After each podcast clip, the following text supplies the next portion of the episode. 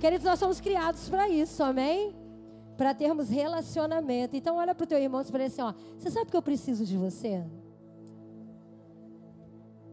Eu não sei em qual momento, mas pode ter certeza que eu vou precisar de você. Né? De repente eu não posso precisar agora, mas em algum momento eu vou precisar. Né? Porque nós somos criados para isso, para termos relacionamentos um com o outro. Deus nos criou para termos relacionamento com Ele e com os nossos irmãos. Amém? Então feche os seus olhos nesta manhã. Senhor, obrigado por esta manhã bendita e abençoada. Já te somos gratos, Deus, porque temos a certeza de que a tua presença está neste lugar. Obrigado, Senhor, pelo teu manifestar, pelo manifestar da tua graça, pelo manifestar do teu poder. E que nesta manhã, Senhor, o nosso coração esteja completamente aberto para aquilo que o Senhor tem para nos ensinar. É o que eu te peço em nome do Pai, do Filho e do teu Espírito Santo. E a igreja que ama o Senhor, diga. Deixa eu falar uma coisa aqui. Peraí, eu estou em que câmera? Estou nessa? Nessa? Gente, estou me sentindo uma artista. Eu preciso de você. E nós precisamos de Cristo. Amém? Então, acredite nisso. Mesmo longe dos olhos, sempre perto do coração, nós precisamos uns dos outros. Amém? E vamos nós lá para mais uma mensagem da nossa vida mais que abençoada. E hoje nós vamos falar sempre grato e nunca reclamam. Vou fazer uma pergunta aí, nada de olhar para o irmão do lado, tá? Principalmente se for marido, esposa, é, é, é, namorado. Quem aqui é reclamão? Ó, menino, não mandei ninguém se acusar. É só para você pensar. Nós vamos aprender que nós precisamos ser mais gratos do que reclamão. Né? E o mais interessante é que isso, sem dúvida, é uma ação intencional. Né? Por que, que é uma ação intencional, queridos? Porque eu vou explicar uma coisa para você. A nossa carne, ela não muda, ela não melhora. Carne, a nossa carne, ela não muda, ela não melhora. Então é por isso que Deus, nós somos tentados, a nossa carne, ela é tentada a reclamar o tempo, tudo, tempo todo de tudo. Mas glória a Deus, porque Deus colocou sobre nós o Espírito e o Espírito Santo, que nos ajuda a sempre termos a oportunidade de orar. Então é através da oração, que nós só através da oração não tem outra forma de nós mudarmos. Não espere mudança achando que uma hora você vai deixar de reclamar. Não vai. Glória a Deus pela graça, pelo Espírito Santo que habita em nós e através da oração e pelo mover do Espírito Santo nós podemos aprender a sermos mais gratos. E é isso que nós vamos aprender nessa manhã, que nós precisamos ser mais gratos. Então nós vamos aprender o seguinte: ser mais grato e ser menos reclamão é uma questão de escolha, é uma questão de decisão. Então agora sim, quem nesta manhã decide, fala assim: olha, pastora, eu quero, eu vou tomar uma decisão agora. E eu vou deixar de ser mais reclamão e eu vou passar a ser mais grato. É decisão. Tem gente que ainda está pensando, né? Nós precisamos decidir. É uma questão de escolha. Ser reclamão faz bem para você? Eu acho que não. Porque a gente ser reclamão, o que, que acontece? A gente afasta as pessoas da gente, né? Porque quem gosta de ficar perto de quem reclama o tempo todo? Ninguém gosta. Então você afasta as pessoas de você e você mesmo chega um momento que você não se aguenta mais. Porque você começa a reclamar até com a tua sombra. Né? Então nós precisamos entender o seguinte: nós precisamos ter uma escolha hoje. É uma decisão que nós precisamos tomar. Eu decido, eu escolho ser menos reclamão e ser mais grato. E a gente vai entender por quê. Mas até aqui nós temos visto que para ter uma vida mais que abençoada, nós precisamos e temos que manter a nossa vida sustentada sobre duas colunas. Né? A primeira coluna é a coluna da fidelidade. Quando você devolve para Deus aquilo que pertence a Ele. E a segunda coluna é a coluna da sabedoria. Que coluna é essa de sabedoria? É a coluna de mordomia, aonde nós aprendemos a ter uma boa mordomia, onde nós aprendemos a administrar, aonde nós entendemos que tudo que nós temos não é nosso, é de Deus. Mas Ele deixou nas nossas mãos para que nós administrássemos e que fizéssemos da melhor forma, para que uma hora nós pudéssemos devolver para Ele. Então nós entendemos que para nós termos uma vida abençoada, nós precisamos estar baseados nessas duas colunas. Né? E se tem uma coisa, queridos, que eu tenho orado muito, né? E eu tenho pedido a Deus, e Deus falou comigo essa semana, Cláudia, fale para o povo, que pode falar para eles que, sem dúvida, aqueles que estão aqui nesta casa, que estão aprendendo e colocarem em prática o que eles estão aprendendo, eles terão a sua vida transformadas por Deus. Você vai ter a sua vida transformada e você vai ver, você vai viver a antecipação de Deus aqui na terra. Mas para isso, você tem que deixar de ser ouvinte e passar a ser praticante da palavra. Queridos, como, assim como o ar que eu respiro, Deus falou isso para mim nessa semana. Eu estou profetizando, eu estou liberando a palavra de Deus para essa igreja. Se vocês colocarem em prática tudo que vocês têm aprendido aqui, vocês vão ter uma vida completamente transformada. E vocês vão ver a ação de Deus na vida de vocês. Mas para isso nós precisamos entender que Deus quer agir, Deus quer antecipar coisas para nós nessa terra. Mas nós precisamos colocar algumas coisas em prática. E a série de mensagens para você que está nos visitando, de repente você que está nos ouvindo online é a primeira vez, nós estamos aqui numa série de mensagens Vidas, Vida Mais Que Abençoado. Essa mensagem, esse, essas mensagens estão sendo baseadas neste livro, Vida Mais Que Abençoada, do pastor Robert Morris. E ele, isso aqui, queridos, o que nós estamos mostrando, o que nós estamos ensinando, é simplesmente 5% do que você vai encontrar nesse livro. Né? E você tem dois motivos para ter esse livro. Primeiro, porque eu falei aqui na semana passada que existem livros que a gente precisa ter. Porque você não vai ler ele uma vez só. Você precisa estar sempre lendo para você estar sempre se renovando. Esse aqui é um tipo de livro assim. Que você tem que ler pelo menos uma vez no ano para que você tenha é, é para que você aprenda algo novo, para que você desenvolva algo novo na sua vida. Esse aqui é o segundo volume. Né? Existe o livro dele também, que é Vida Abençoada. Né, que também é bom que você tenha os dois. Mas aqui na nossa livraria, nós temos esse livro aqui. E quando você compra um livro aqui nessa livraria, talvez você vai dizer assim: ah, pastor, mas eu posso comprar pelo Amazon, eu posso comprar pela internet? Pode. Mas quando você compra aqui na livraria, você vai estar abençoando a nossa obra do nosso templo novo. Cada livro que está sendo vendido aqui, o lucro desse livro, ele está indo para a nossa obra. Então, abençoe sua igreja, abençoe o templo novo e adquira algo que com certeza vai mudar a sua vida. Amém? Mas aqui, voltando ao livro, olha o que o autor desse livro fala para nós. Quando você passar a levar realmente a sério a sua mordomia financeira e colocar as suas finanças em ordem, presta atenção. Deus também vai levar muito a sério a ajuda que Ele quer e que Ele vai te dar. Então, se você quer que Deus te ajude, se você quer que Deus abençoe, abra seu entendimento, lhe encha de sabedoria, comece a colocar a sua vida financeira em ordem. Comece a ajeitar a casa. Deus não faz, é, é, é, a, a, Deus não age em casa bagunçada.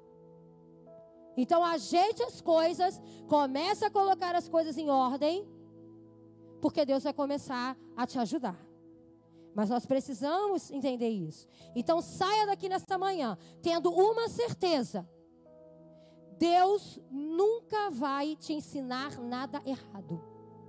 Queridos, a Bíblia, Deus e o Espírito Santo, eles nunca nos ensinam nada errado.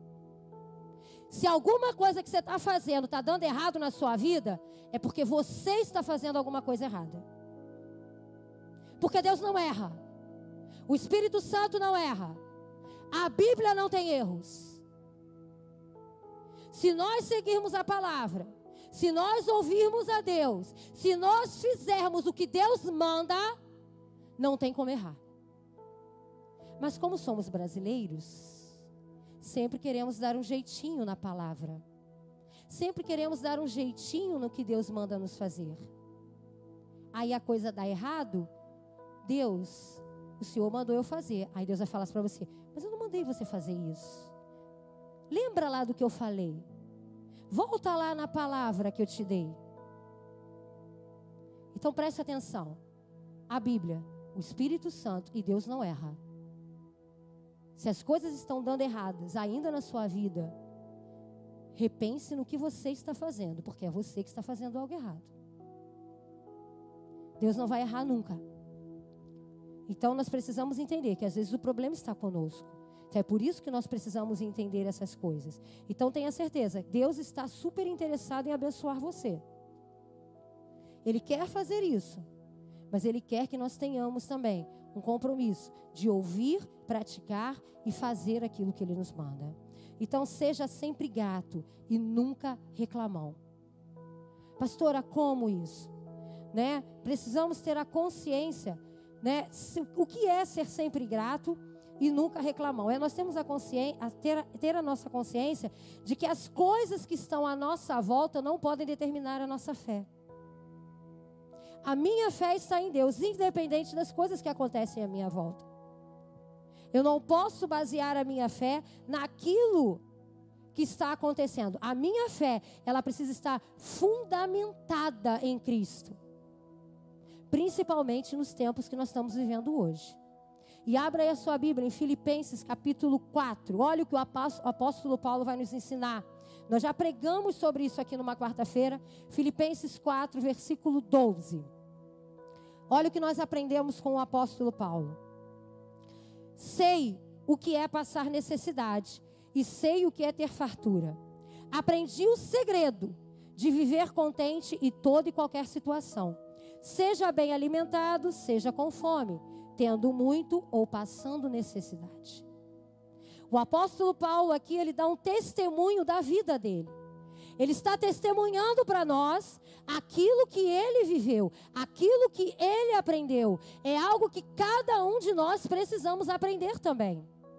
Por quê? Porque nós teremos tempos de adversidade, nós teremos tempos adversos. E para isso nós precisamos ter o quê? O que nós estamos aprendendo aqui quarta-feira: ter a cabeça boa. Todas as quartas-feiras nós estamos ensinando aqui como manter a nossa cabeça boa num momento de tanta diversidade. Porque era isto que Paulo tinha.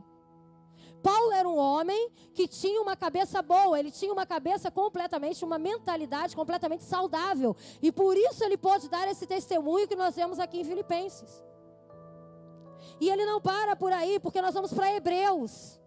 E olha o que, o que o escritor de Hebreus nos fala. Hebreus 13, versículo 5. Ele diz o seguinte: conservem-se livres do amor ao dinheiro e contentem-se com o que vocês têm, porque Deus mesmo disse: nunca o deixarei e nunca o abandonarei. Então presta atenção: no momento de adversidade, você não tem que ficar reclamando com Deus com o que está acontecendo. Agradeça, porque Ele não vai te deixar. Contente-se com aquilo.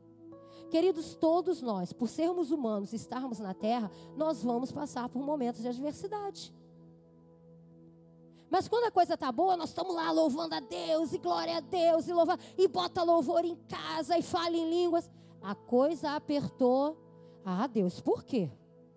Não, eu sou dizimista, eu sou ofertante, eu, eu, eu ofertei para a obra, eu ofertei lá para o templo novo. Por que está acontecendo isso?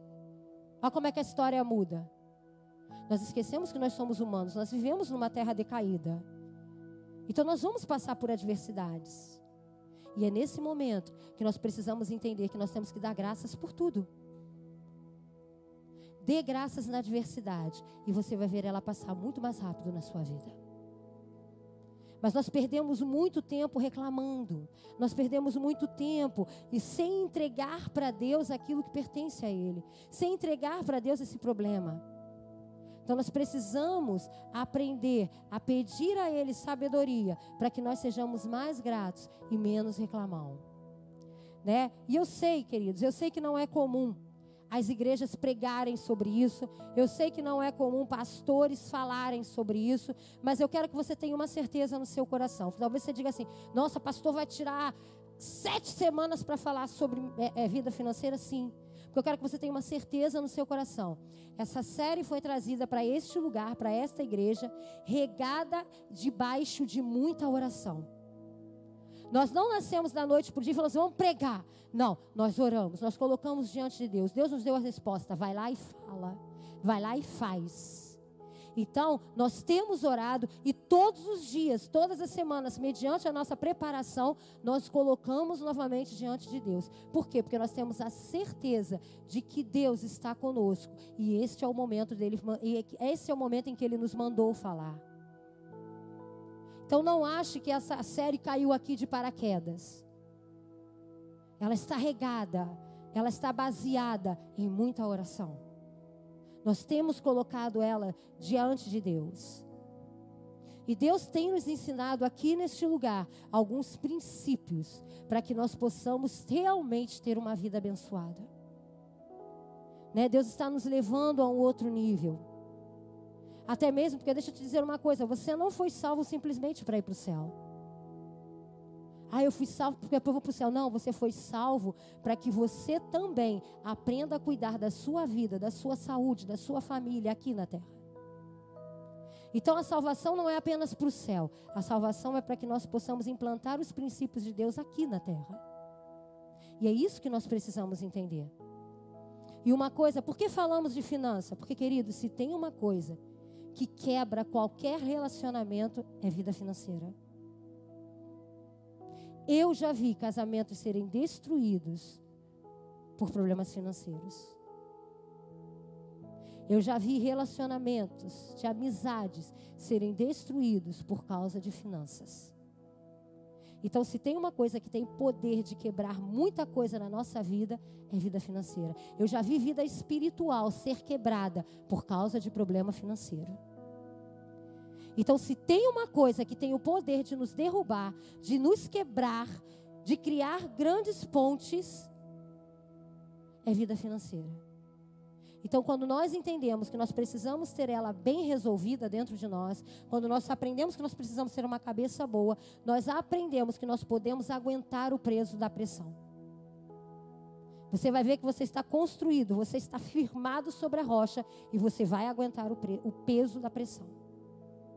Então é por isso que nós precisamos. Né? Então preste atenção: existe um poderoso poder em, cora em um coração grato. Você pode repetir isso comigo?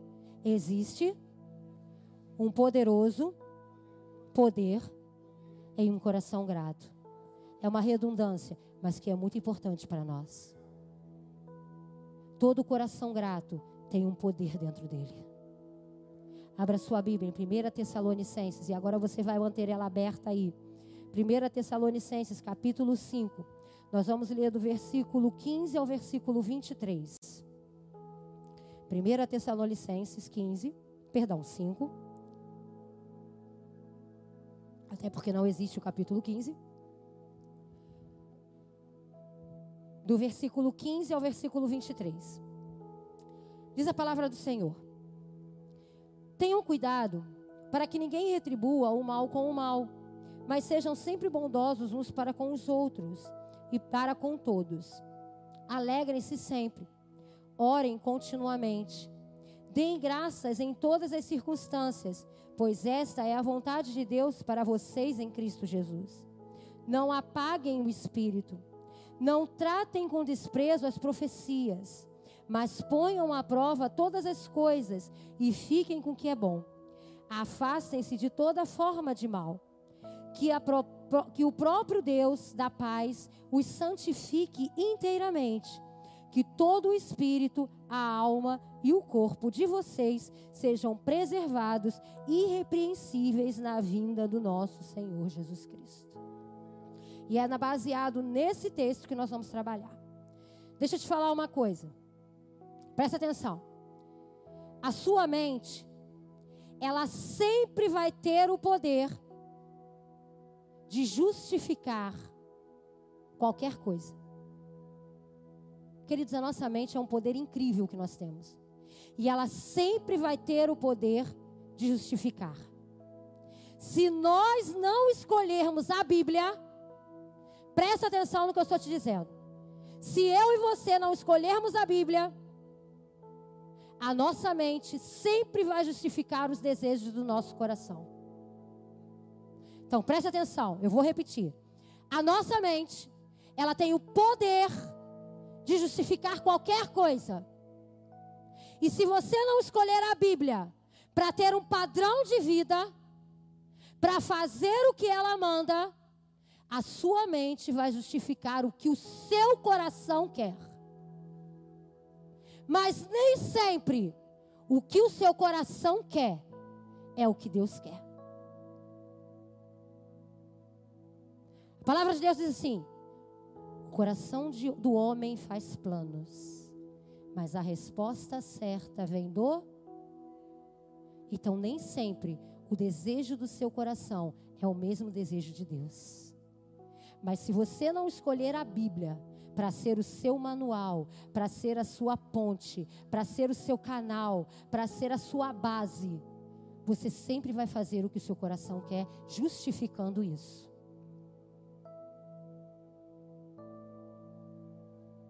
Então nós precisamos entender: nem sempre o que o nosso coração quer é pecado, mas nem sempre é o que Deus quer. Ah, eu quero fazer. O meu sonho é fazer uma viagem para a Grécia. Se eu vou fazer, é um desejo do meu coração. Se Deus vai realizar esse sonho, esse desejo, eu não sei. Mas se não for da vontade dele, se for apenas um desejo do meu coração, eu nunca vou conhecer a Grécia. Mas eu vou ser infeliz por causa disso? Não. Eu vou fazer qualquer coisa para conquistar isso? Não. Porque eu entendo que o meu coração pode fazer planos, mas a resposta desses planos vão vir do Senhor. Então nós precisamos entender que nem sempre o desejo do nosso coração, ele é um pecado. Mas se ele não estiver conectado na vontade de Deus, a nossa mente vai sempre justificar. Nós vamos fazer coisas que Deus não está mandando para justificar os nossos desejos. Então tenha sempre a Bíblia como o seu manual. E se nós queremos ter uma vida abençoada, né, reclamando menos e sendo mais gratos, nós vamos precisar aprender alguns princípios. O primeiro princípio que nós precisamos aprender para que nós tenhamos uma vida mais grata e menos reclamona está no versículo 5, no versículo 15, que diz assim: Tenham cuidado para que ninguém retribua o mal com o Pode falar mas sejam sempre o quê? Bom, bondosos uns para com os outros. Queridos, se você, o primeiro princípio para que você seja menos reclamão e mais grato é aprenda a nunca retribuir o mal com a mesma moeda. Nós temos aprendido aqui, eu falei isso na quarta-feira, nós somos humanos, então nós estamos sujeitos a sofrimentos, a dores. Então você está sujeito a ataques. E ataques, na maioria das vezes, das pessoas que mais são próximas de você. Nu, então nunca deixe que passe pela sua cabeça pagar mal com mal. Mas busque em Deus ter sempre um coração bondoso. Retribua o mal com o bem. Porque é isso que Jesus nos ensinou nos evangelhos. É isso que Jesus nos ensina. Foi assim que ele agiu. Ah, mas falou isso, ah, mas fez isso, não interessa. Perdoe e pague o mal com o bem. Se queremos estar mais próximos de Jesus, se queremos parecer mais com Ele, precisamos aprender a vencer o mal com o bem. Creia que assim como o mal, a palavra diz que o mal está sempre diante de nós, o bem está dentro de você. Então retribua sempre o mal com o bem. Esse é o primeiro princípio. Segundo princípio, para que você seja menos, menos reclamão e mais grato, escolha a alegria em todas as circunstâncias. Vamos para o versículo 16. O que, que ele diz? Hã? Alegre-se Você pode repetir isso? Alegre-se. De novo, alegre-se. Queridos, escolha ser positivo. Igreja, escolha sempre ser positivo. Busque sempre contentamento e satisfação em qualquer situação. Tá doendo? Glória a Deus. Estou tá, tá passando pela prova, mas está dando glória a Deus e está dizendo: Senhor, eu sei que eu estou aprendendo alguma coisa com isso. Eu vejo o lado bom nessa situação. Porque o Senhor está me fazendo crescer. Seja sempre satisfeito com Jesus, mas seja sempre insatisfeito com a sua vida cristã. Pastora, sim, seja satisfeito com Jesus, mas busque sempre mais na sua vida, como cristão. Ela nunca pode estar boa, ela sempre tem que estar mediana para você buscar melhorar. Mas a sua vida em Jesus, seja sempre grato. Quem aqui já ouviu falar no pastor Rick Warren? Ele é um pastor e escritor do livro Uma Vida com Propósito. Quem já viu esse livro? É, eu li um livro da esposa dele e ela, o nome do livro dela é Escolha Alegria. É o livro que ela escreveu. Livro maravilhoso. E nesse livro, ela conta um testemunho que ela teve câncer. E no meio do processo, ela quase morreu. Mas, para a glória de Deus, ela foi curada. E aí, logo depois dela, a nora dela teve um câncer na garganta. E ela ficou com uma bola na garganta. Ela fala no livro que parecia mais ou menos uma, do tamanho de uma, de uma laranja. E passaram-se por todos aqueles processos novamente, né? E ela teve que fazer várias cirurgias, vários enxertos, uma série de coisas. Depois de toda essa luta, ela foi curada para a glória de Deus. Logo depois, o filho deles, o filho do, do, do pastor Rick e dela, é, o filho deles mais velho tinha problemas mentais e ele se suicidou. Uma coisa atrás da outra. E nesse período ela escreveu esse livro. E uma repórter chamou ela para fazer uma entrevista e perguntou para ela, pastora, como a senhora consegue continuar vivendo? Como a senhora consegue continuar sendo tão assim, tão satisfeita, mediante a tudo que você tem passado? Ela disse exatamente o que esse versículo nos ensina. Eu escolhi a alegria. Eu escolhi a alegria. Presta atenção. Se você não escolher a alegria, você vai estar morto, mesmo antes de morrer. Porque você vai se deixando se acabar. Então escolha sempre a alegria. A alegria do Senhor é a nossa a alegria do Senhor é a nossa. Então escolha sempre, independente das circunstâncias. Tá difícil, tá? Tem doença na sua casa, pode até ter, mas escolha ser alegre para que você não morra antes mesmo da coisa acontecer. Escolha a alegria. Porque a alegria é uma escolha. Queridos, nós vamos passar por perdas. Não tem como Todos que estão vivos um dia vão morrer. Então nós vamos passar por perdas, nós vamos passar por luto. Mas nós precisamos passar pelo luto. O luto é um momento passageiro. Dentro dele nós precisamos buscar o fruto do espírito que conhecemos como amor. Porque esse amor, ele nos regozija na alegria. Ele nos regozija. E aí nós não vamos padecer juntos. O mundo que nós vivemos, ele está cercado de injustiças, ele está cercado de coisas ruins. Por isso que nós precisamos escolher a alegria. Nós vivemos num mundo, numa humanidade caída. Então não tem como nós mudarmos isso. Nós precisamos parar e escolher alegria. Quantos aqui pedem a Deus para viver muitos anos? O pastor anda orando aí para viver 120 anos. Quantos pedem longevidade de vida? Gente, vamos lá. Quando você pede longevidade de vida, você tem que parar para pensar em algumas coisas, tá vendo, pastor? O que? Você já parou para pensar que se você viver 120 anos, você vai ver muita gente partir? Você vai estar pronto para manter a sua alegria vendo essas pessoas partirem?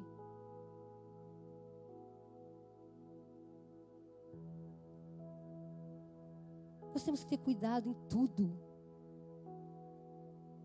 Porque tudo que nós pedimos a Deus, nós temos que escolher manter a alegria.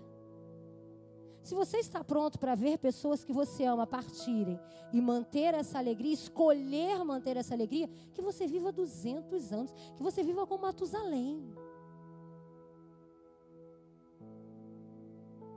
Mas nós precisamos estar preparados para, mesmo de, diante dessa situação, nós escolhermos a alegria. Estão comigo até aqui? Amém? Vamos para o terceiro princípio.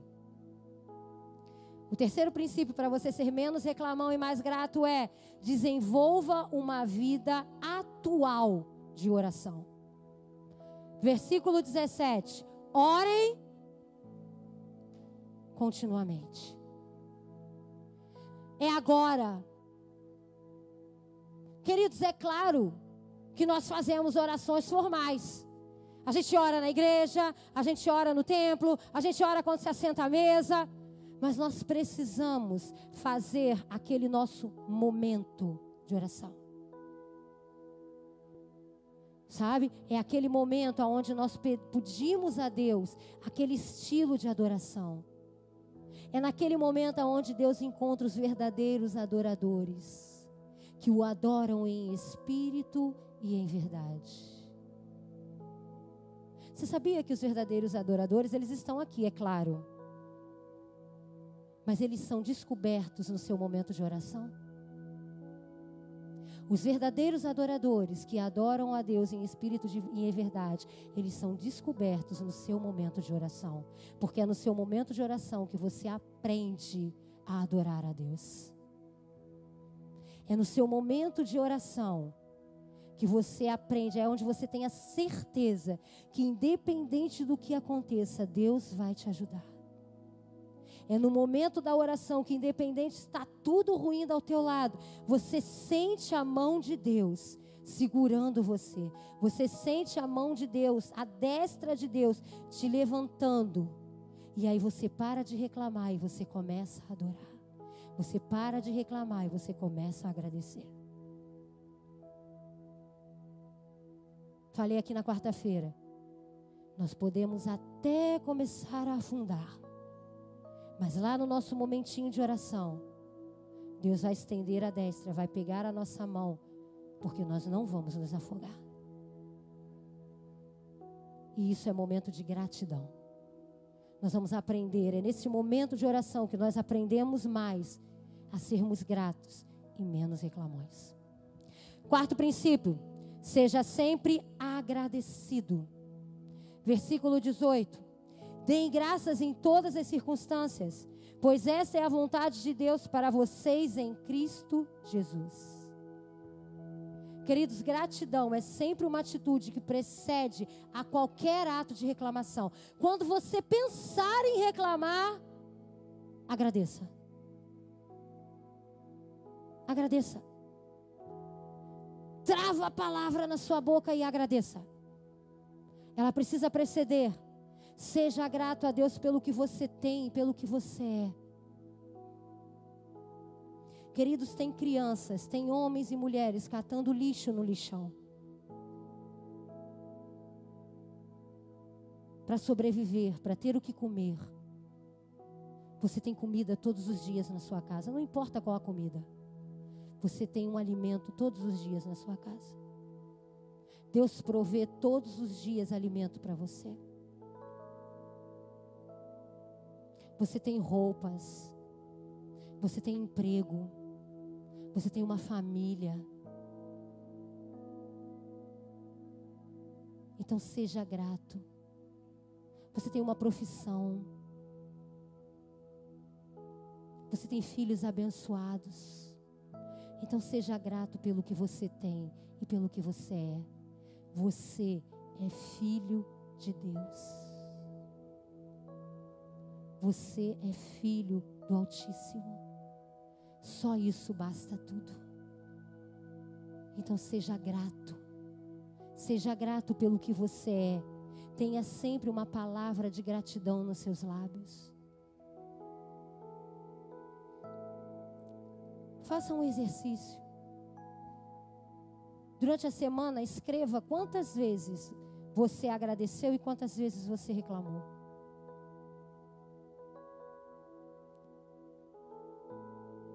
Se você perceber que você reclamou mais do que agradeceu, você pode mudar a história da sua vida. Aprendendo a ser mais grato do que reclamão. Seja sempre grato pelas oportunidades que Deus te dá. Quinto princípio: mantenha o fogo do Espírito aceso. Versículo 19 e 21.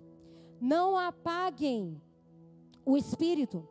Não tratem com desprezo as profecias não ponham a, mas ponham à prova todas as coisas e fique com o que é. Você sabe que existem os bombeiros do Espírito Santo, pastor? Existem bombeiros do Espírito Santo. Quem são os bombeiros do Espírito Santo? Você precisa orar tanto assim?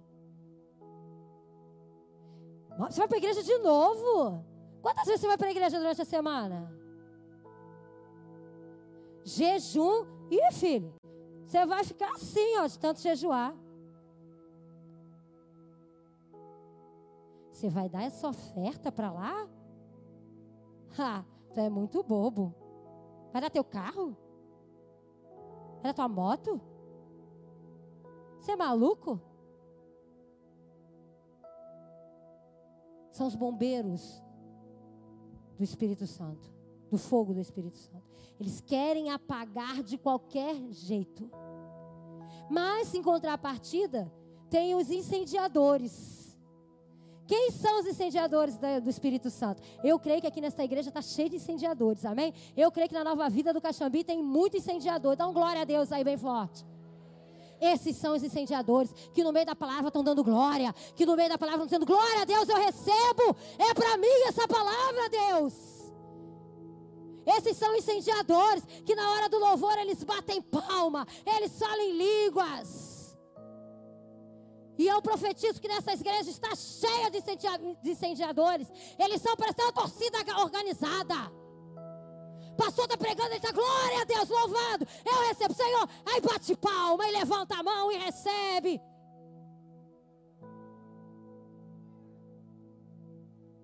Eu creio que aqui tem a torcida organizada do Senhor. Amém? Então nós não temos que ser bombeiros. Nós temos que ser dos que põem fogo. Dos que glorificam, dos que recebem. As palavras, quando são liberadas do altar, temos que aprender isso. Querido, presta atenção: se alguém chegar perto de você para liberar uma palavra, recebe. Se for de Deus, ela vai se cumprir. Se não for, é problema da pessoa que liberou. Mas recebe a palavra. Recebe.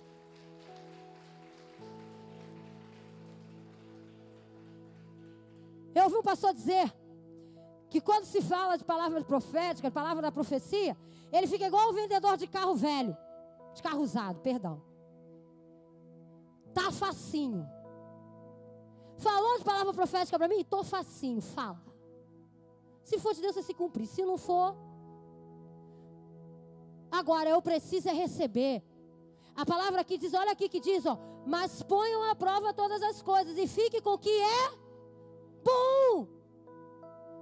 Filho, se a pessoa liberou a palavra, pega o que é bom da palavra e retém para você. Agora recebe a palavra. Em matéria do Espírito Santo, nós temos que receber. Se jogue no vento do Espírito, se jogue no fogo do Espírito.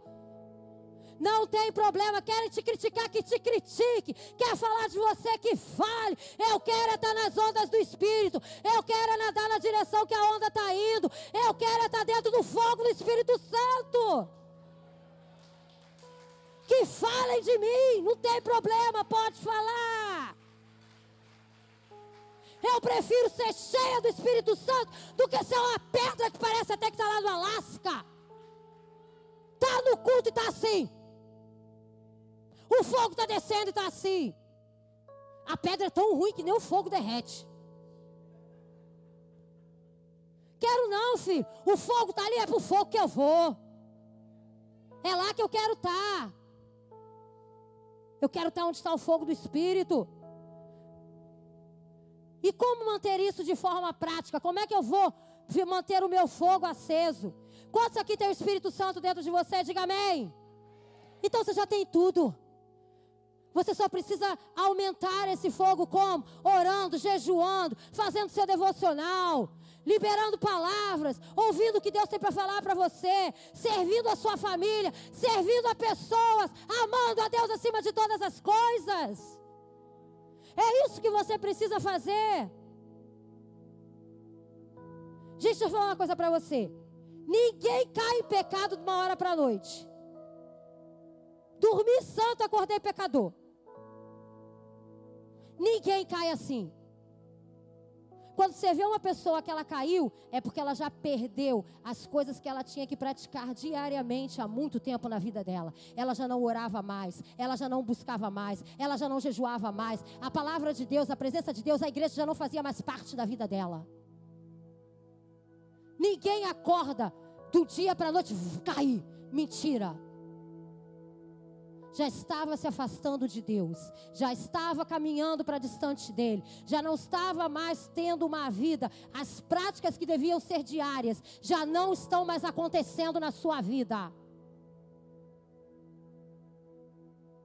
Somos nós responsáveis por manter o fogo aceso. Você está vendo que o negócio está apagando? Então, filho, bota azeite na fornalha. Bota azeite, vai orar. Porque o fogo vai reacender.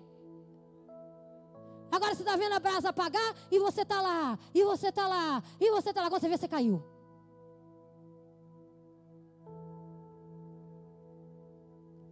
Eu aprendi uma coisa na minha vida. Coma carne e tire os espinhos, as espinhas. Pastora, o que, que é isso? Filho, sempre vai vir joio e trigo. Jesus chamou doze. No meio dos doze veio lá o joio. No meio dos doze veio lá um lunático que era completamente ensandecido e que matava todo mundo. Um temperamento que só Jesus. Mas Jesus não deixou de chamar nem Judas nem Pedro. Ele andou com Judas e com Pedro. Porque só ele pode separar o joio e o trigo no, no, no juízo final. E deixa eu te falar uma coisa, não vai ser só na colheita não. Porque no juízo final, até dentro de nós, Deus vai separar o joio e o trigo. Porque até dentro de nós, o joio e o trigo estão misturados. Dentro de nós, há joio e trigo misturado. Nós queremos o fogo, mas criticamos o irmão que está no fogo. Nós queremos o fogo do Espírito, mas ficamos criticando o irmão que está no fogo do Espírito. Nós temos ou não temos dentro de nós o, jogo, o joio e o trigo misturado? Então prepare-se, porque até dentro de nós Deus vai fazer essa separação. Estou encerrando. Fuja de toda malignidade, versículo 22. Afastem de toda forma do mal. Se tem uma coisa que crente precisa aprender a ser, é seletivo. Nós precisamos ser seletivos. Agora, como é que você é mais seletivo? Quanto mais grato você é a Deus, mais seletivo você se torna. Quanto mais ingrato você é, menos seletivo você também é. Porque quando você é ingrato, desculpe a expressão, mas qualquer porcaria serve. Mas quando você tem um coração grato, você quer as melhores coisas. Então você começa a selecionar melhor quem anda com você, aonde você vai, o que você fala, o que você assiste.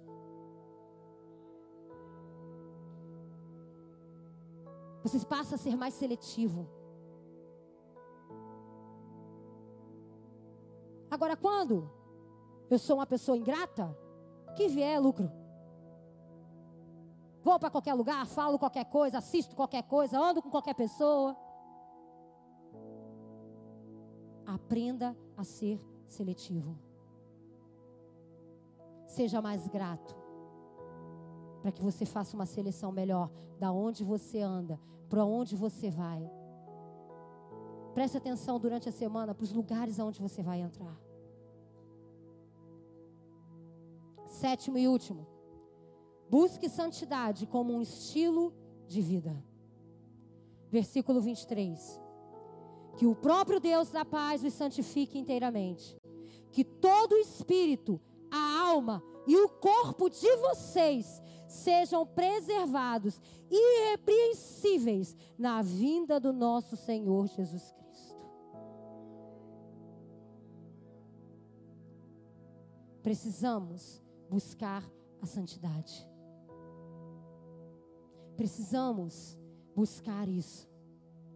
Quanto mais íntimo de Deus, mais eu falo como Ele, mais eu me pareço com Ele, mais eu tenho as atitudes dele.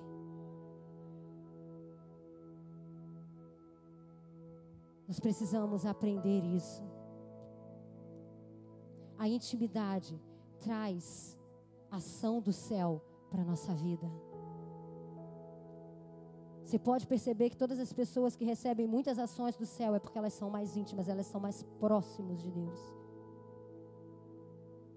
Então, nessa manhã, em nome de Jesus, cultive um coração agradecido. Por quê, pastora? Porque com certeza, um coração agradecido vai trazer maior prosperidade para a sua vida. Seja grato. Tenha um coração agradecido. Esteja sempre evoluindo. Porque quando nós somos insatisfeitos, nós somos estimulados a ter ações erradas. Todas as vezes que nós estamos insatisfeitos com alguma coisa, pode ter certeza que 90% das nossas decisões serão erradas.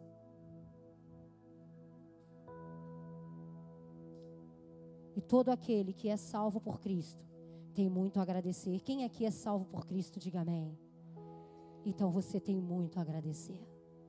E eu vou finalizar com uma frase do autor do livro Vida Mais Que Abençoada. Dentro do peito de cada mordomo cristão bate um coração fiel e agradecido. Amém?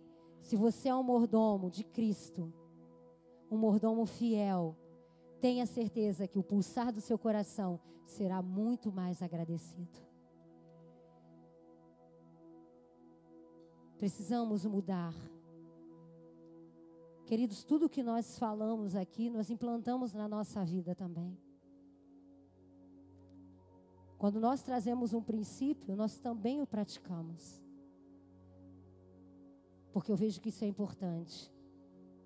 Nós precisamos praticar tenha um coração grato a Deus. Um coração que está disposto a pagar o mal com o bem. Um coração que está disposto a ser mais seletivo. Um coração que está disposto a ter uma vida atual de oração. Um coração que está disposto a ter uma busca incessante pelo fogo de Deus, a manter o fogo de Deus aceso, o fogo do Espírito Santo aceso dentro de você. Você não pode viver de culto. Você não pode viver só do louvor.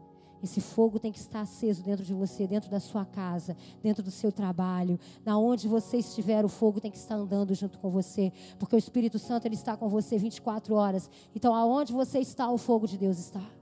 Aonde você está, o fogo do Espírito tem que estar. E cabe a você manter esse fogo aceso. Cabe a você a ser como as virgens prudentes e manter o azeite neste lugar, no lugar onde o fogo está queimando, para que ele possa manter a brasa ali queimando o tempo todo. Cabe a mim e cabe a você. Ter uma vida mais que abençoada é nós aprendermos que não é apenas um assunto físico, mas é um assunto espiritual. É nós entendemos que nós precisamos administrar aqui na terra para que nós possamos ganhar do céu para nós. E é isso que nós temos que aprender, é isso que nós temos tentado aprender, é isso que nós temos tentado ensinar. E essa semana, a ação e o jejum, cadê o? Tá lá o banner? Tá aqui, ó. O nosso jejum dessa semana é o quê? Pão. Pão, pão, pão. Né? Quem gosta de pão? Glória a Deus.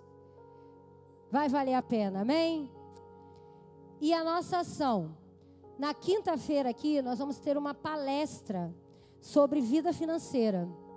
E eu gostaria que, se você quer ser um empreendedor, se você quer aprender mais, se você quer ser um bom administrador, ser um bom mordomo daquilo que Deus tem te dado, que você esteja aqui na quinta-feira. Eu vou chamar o Tiago aqui para ele falar um pouquinho, para explicar, porque eu não posso explicar daquilo que eu não entendo. Então ele vai estar aqui explicando para vocês.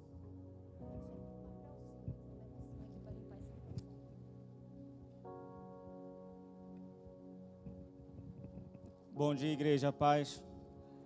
Na quinta-feira agora a gente vai falar sobre os três pilares da educação financeira. Por que isso? É, durante esse tempo que eu estudei e eu mesmo, eu percebi que literalmente a maioria das pessoas ela, elas vivem por conta daquilo que ganham, daquilo que recebem, gastam, recebem gastam, não se planejam, não programam uma compra de uma casa, por exemplo, uma viagem, vive literalmente por conta. E aí qualquer imprevisto financeiro, qualquer probleminha já é o suficiente para trazer um caos nas contas daquela pessoa. E aí vem as dívidas e aí vem, como diz a palavra, né, um abismo chama outro abismo. Então a gente vai falar sobre esses três pilares da educação financeira. Primeiro, ampliação de renda.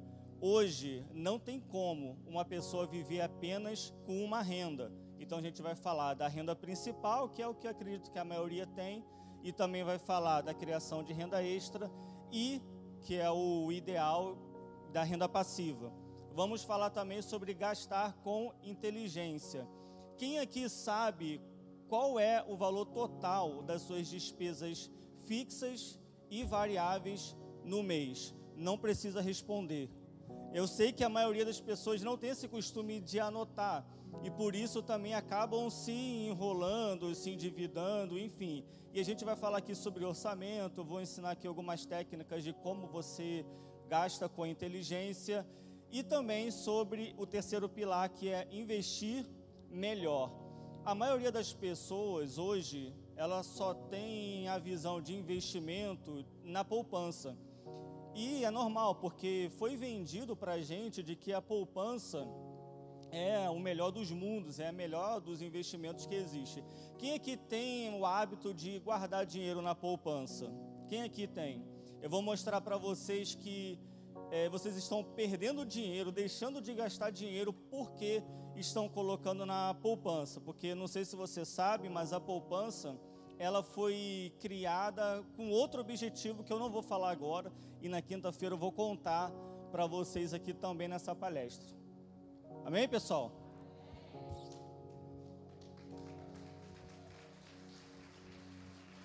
Se você conhece alguém, você tem algum amigo, né, que quer investir em alguma coisa, você que está em casa, você conhece alguém que quer investir, tem um dinheiro guardado e quer investir em alguma coisa, quinta-feira às 19h30, nós vamos estar aqui. Não vai ser online, vai ser apenas presencial. Então, não perca, gente. Nós estamos tendo nesse tempo oportunidades únicas que Deus está nos dando. De nos tornarmos um potencial nas mãos de Deus aqui nessa terra. Porque a palavra de Deus diz que nós vamos viver o melhor de Deus aqui na terra. No céu tem reservado para nós tesouros escondidos, ruas de mar e de cristal. Glória a Deus por isso. Mas é aqui na terra que a palavra dele nos promete que nós vamos viver, comer e desfrutar do melhor que essa terra pode nos dar. E isso é para mim, é para você, como filhos, como mordomos.